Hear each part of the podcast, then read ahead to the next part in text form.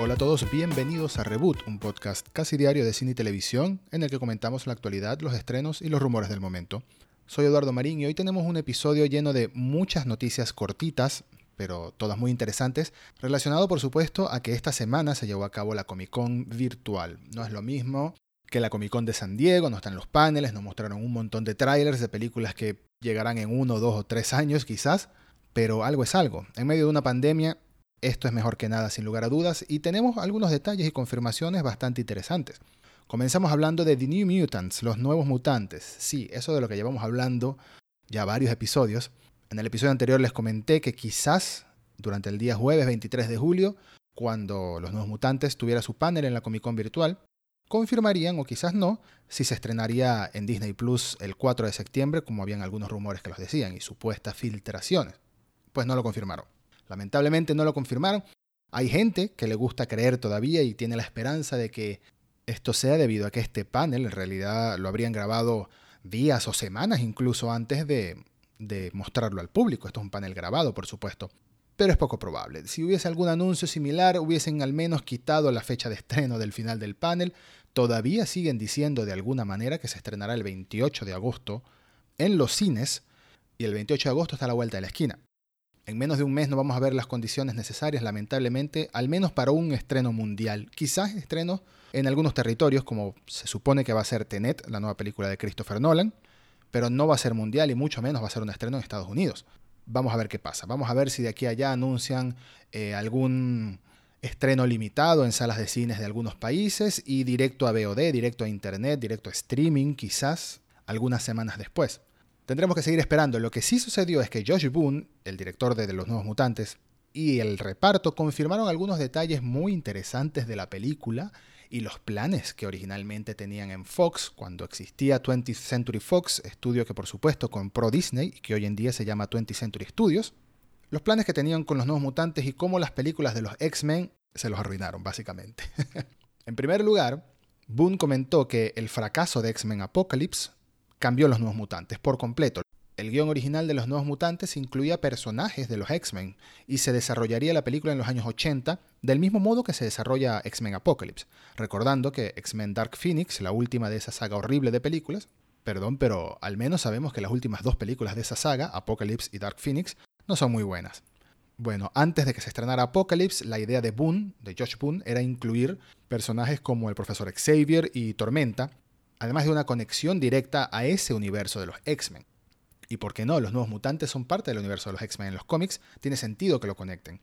Pero a Apocalypse le fue tan mal, no, no, tanto en taquilla, porque hizo unos 500 millones de dólares, que sí, no es, no es un número como lo quería Marvel, por ejemplo, pero no está mal, recuperó la inversión y al menos tuvo algo de ganancia. Pero a nivel creativo la película fue un fiasco y dejó golpeado, por así decirlo, a la franquicia en 20th Century Fox. Por ende, según comenta Boone, tuvieron que cambiar el guion y limpiarlo de todo tipo de conexiones, o al menos de conexiones de ese tipo, tan directas y con participación de estos personajes en la película, y desarrollarla en el presente. No, no hacerlo más en los 80 como era originalmente el plan, que iba a ser una especie de película de terror sobrenatural en los 80. Las palabras de Josh Boone son las siguientes. Tuvimos suerte en realidad. En los estudios decidieron que querían que fuera diferente a cualquier otra cosa que hubiesen hecho, lo cual nos incentivó que los separáramos a los nuevos mutantes de las películas de los X-Men, incluso cuando comparten el mismo universo. Originalmente teníamos borradores de guion en los que se supone que iban a compartir la misma línea temporal de Apocalypse, el profesor Xavier y Tormenta iban a estar en la película, pero poco después un nuevo director del estudio llegó y quería que quitáramos todas estas conexiones con las películas de los X-Men y que la película de los nuevos mutantes no se desarrollara en el pasado, como si eso fuera la razón de que Apocalypse fuera tan mala. Una pequeña indirecta muy directa ahí al equipo de responsables de Apocalypse. Así que al final tuvieron que reescribir el guion y adaptarlo a estos nuevos planteamientos, pero de todas formas Boone también aprovechó una entrevista durante la Comic Con para confirmar que la película que vamos a ver es justo la película que él quiere que veamos, es decir, es su versión, es su director cut, por así decirlo. Prometo que esta será la única vez que mencione la palabra cut en el episodio. Boone asegura que después de la fusión de Fox con Disney, que fue lo que detuvo el estreno de esta película por tanto tiempo, Disney lo llamó y le permitieron terminar la película y le dieron cierta libertad para que hiciera lo que él necesitaba hacer para finalizarla. Así que aunque le molesta la idea de que haya tardado tanto tiempo en estrenarse Los Nuevos Mutantes, está feliz de que cuando la lleguemos a ver, sea cuando sea, va a ser exactamente la versión que tenían planificada, sin nuevas grabaciones. Hubo una época en la que había rumores de que estaban grabando nuevas escenas, haciendo reshoots. Pues no, Puna asegura que esta es su película, esta es la película que siempre planificó hacer, por supuesto con la excepción de que ya no está desarrollada en los años 80 como originalmente era su plan. De todas formas, comenta que sí hay menciones a personajes como el profesor Xavier, pero no hay una aparición directa en la película, lo cual en cierto modo es un spoiler, pero era de esperarse. Por último, Josh Boone también comentó que originalmente los planes, esto sí no lo terminó de entender muy bien, pero originalmente los planes que le propuso a Fox cuando le planteó la idea de hacer Los Nuevos Mutantes era hacer una trilogía de películas de terror sobrenatural, por así decirlo, terror de cómic. Lo cual suena muy bien, también menciona que iban a aparecer más personajes en las próximas entregas, como Warlock, por ejemplo, que quien conoce las historias de los Nuevos Mutantes y de los cómics de los Nuevos Mutantes, sabe que Warlock es un personaje muy importante en ese universo. Y digo que no lo entiendo porque aunque es una idea atractiva. También habían rumores de que se supone que estos nuevos mutantes se conectaban con Deadpool y terminaban siendo una especie de X-Force. Pero bueno, honestamente eso ya da igual porque aunque algún día, quién sabe cuándo, algún día veremos los nuevos mutantes, es una pena, pero es muy poco probable que hagan alguna otra película con este elenco o como continuación de esta misma. Mientras tanto, seguiremos esperando. Tras este bombardeo de detalles acerca de los nuevos mutantes y lo que fue el complicado desarrollo y cómo cambiaron los planes de la película, porque por más que diga que sigue siendo su versión de la película, ya vemos que originalmente tenía muchas más ambiciones. Continuamos con una noticia mucho más cortita acerca de una secuela que era imposible que no existiera, y es de la película de Sonic, el conocidísimo erizo azul personaje de los videojuegos de Sega. La película de Sonic se estrenó en enero de este mismo año cuando todavía no imaginábamos ni siquiera que íbamos a pasar tanto tiempo en cuarentena. Bueno, algunos países ya lo comenzaban a imaginar, lamentablemente. Y la película fue un éxito considerable. Se estima que tuvo un presupuesto entre 80 y 100 millones de dólares, o entre 81 y 95 exactamente, y tuvo unos ingresos en taquillas de 300 y tantitos millones de dólares. Pudo haber sido más, pero, por supuesto, ya la pandemia estaba comenzando a afectar a los cines.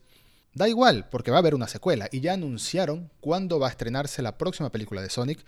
Va a ser el día 8 de abril del año 2022, lo que significa que tienen mm, los planes de comenzar el rodaje, bueno, al menos a finales de este mismo año o comienzos del año que viene.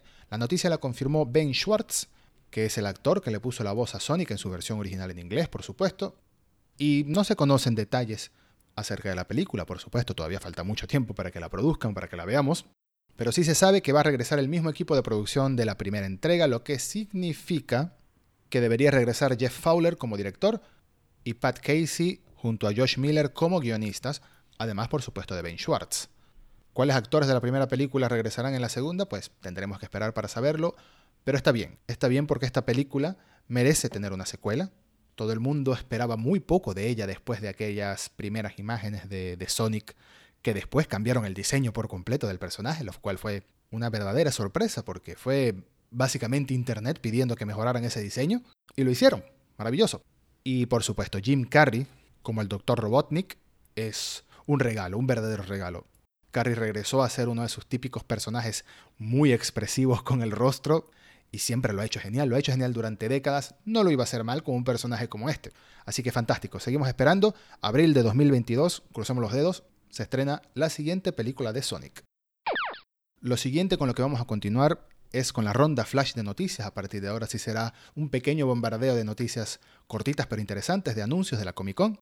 Pero antes una breve pausa para hablar del patrocinador de esta semana, que es Netflix y su nueva serie llamada Maldita, la cual nosotros en Reboot, y con nosotros me refiero a mí mismo por supuesto, recomendamos que la vean. ¿Conoces la leyenda del rey Arturo que saca la espada Excalibur de la piedra? Bueno, Maldita es una historia basada en esta misma leyenda, pero desde el punto de vista de un personaje que se llama Nimue, que es una mujer con poderes mágicos, que en el futuro se convertirá en la Dama del Lago, otro personaje mítico en la leyenda de Arturo y de Merlín. En la serie vemos como Nimue conoce a un joven Arturo y lo acompaña en su viaje en la búsqueda de Merlín. Y bueno, es una historia llena de acción, llena de magia, llena de fantasía de la era medieval. Y la serie de verdad ha conseguido engancharme en estos 10 episodios de su primera temporada. Está protagonizada por Catherine Langford, la misma actriz que protagonizó la serie 13 Reasons Why, y por Gustav Skarsgård, quien hizo de Floki en Vikings, ahora hace de Merlín en Maldita.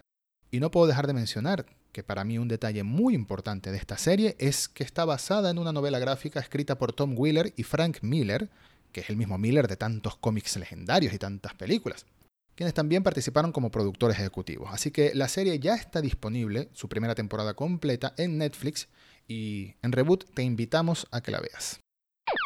En este episodio de la ronda flash de noticias, más bien deberíamos llamar la temporada de retrasos, porque básicamente los últimos días han vuelto a retrasar de todo, de todo tipo de películas, desde Star Wars hasta más películas de Disney, hasta películas de terror, hasta Top Gun, de todo. Hablando de Top Gun, es la primera que podemos mencionar que se retrasó, Top Gun Maverick, la secuela de la conocidísima y famosísima película de Tom Cruise de hace tanto tiempo, ya no se va a estrenar el 23 de diciembre de este año, sino en julio del año que viene, exactamente el día 2 de julio de 2021. Así que unos 7 meses de retraso por ahí, esperando que las condiciones de los cines se normalicen un poco. Crucemos los dedos, como siempre digo. A Quiet Place 2, por otro lado, la secuela de la exitosa película A Quiet Place, dirigida por John Krasinski y protagonizada por el mismo Emily Blunt, aunque bueno, en la segunda película es un poco distinto esto, no voy a hacer spoilers, pero seguro saben a qué me refiero, ya no se estrenará en el mes de septiembre de este año, sino que la han pasado al mes de abril del año que viene, 23 de abril del año 2021.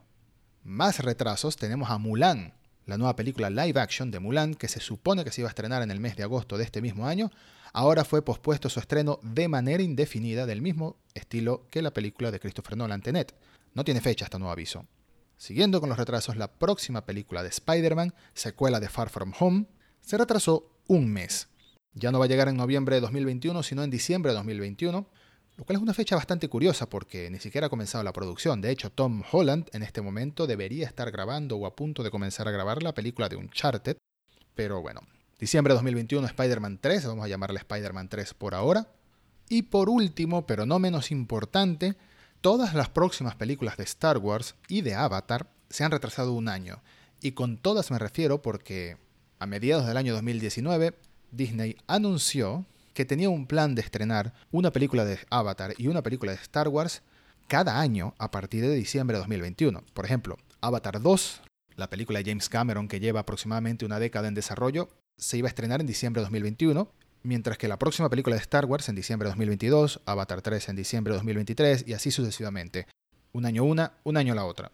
Pues todo esto se pospone un añito más. Quiere decir que ahora Avatar 2 va a llegar en diciembre de 2022, la próxima película de Star Wars en diciembre de 2023, luego Avatar 3 en diciembre de 2024, y así sucesivamente hasta que lleguemos, escúchenme bien porque no estoy mintiendo, a Avatar 5 en diciembre de 2028. Esta es una idea que siempre me ha hecho mucha gracia, me ha dado mucha curiosidad, no entiendo cómo se supone que van a ver tantas Avatar tan seguido cuando han tardado una década en hacer la próxima, pero bueno, así que terminamos con esta temporada de retrasos para dar una buena noticia y es que The Boys, la serie de héroes violentos, por así decirlo, héroes y antihéroes y villanos y de todo, de Amazon Prime, ya ha sido confirmada para su tercera temporada, lo cual es genial. Recientemente hablábamos de que la segunda temporada va a llegar en septiembre de este mismo año y antes de que se estrene ya la han renovado para una tercera temporada. Buenísimo porque esta es una de las mejores series de superhéroes del momento, sin lugar a duda.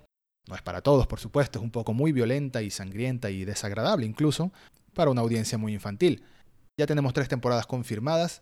Y por último, la última noticia que podemos mencionar el día de hoy, para cerrar esta semana, es que Taika Waititi ha confirmado que está a punto de terminar de trabajar en el guion de Thor Love and Thunder, la próxima película del personaje de Marvel, y ha calificado a su guion como algo loco y romántico al mismo tiempo. Waititi dice, creo que va a ser una película muy buena. Ya lo hemos terminado, hemos estado trabajando en el guion durante más o menos un año, de manera intermitente y justo esta semana estoy dándole una nueva revisión. Es algo muy loco y muy romántico al mismo tiempo. Porque ahora mismo me gustan mucho los romances, quiero hacer romance, quiero hacer algo que nunca he hecho y nunca me ha importado. Así que esto para mí es lo más interesante, quiero hacer algo así. Y bien, es muy acorde a lo que esperamos de Thor Love and Thunder, con alocado o con loco, podemos imaginar que va a ser algo similar a Thor Ragnarok. Bien, creo que es genial. Y romántico puede tener que ver, por supuesto, con que regresa Jane Foster, el personaje de Natalie Portman en esta película, lo cual también es bien. Así que son puras buenas noticias por parte del gran Taika Waititi. Esperemos ver esta película, eh, bueno, en los próximos años. Con suerte no tardará mucho en llegar. Y esto ha sido todo por hoy. Muchas gracias por escuchar una vez más. Hasta el próximo episodio de Reboot.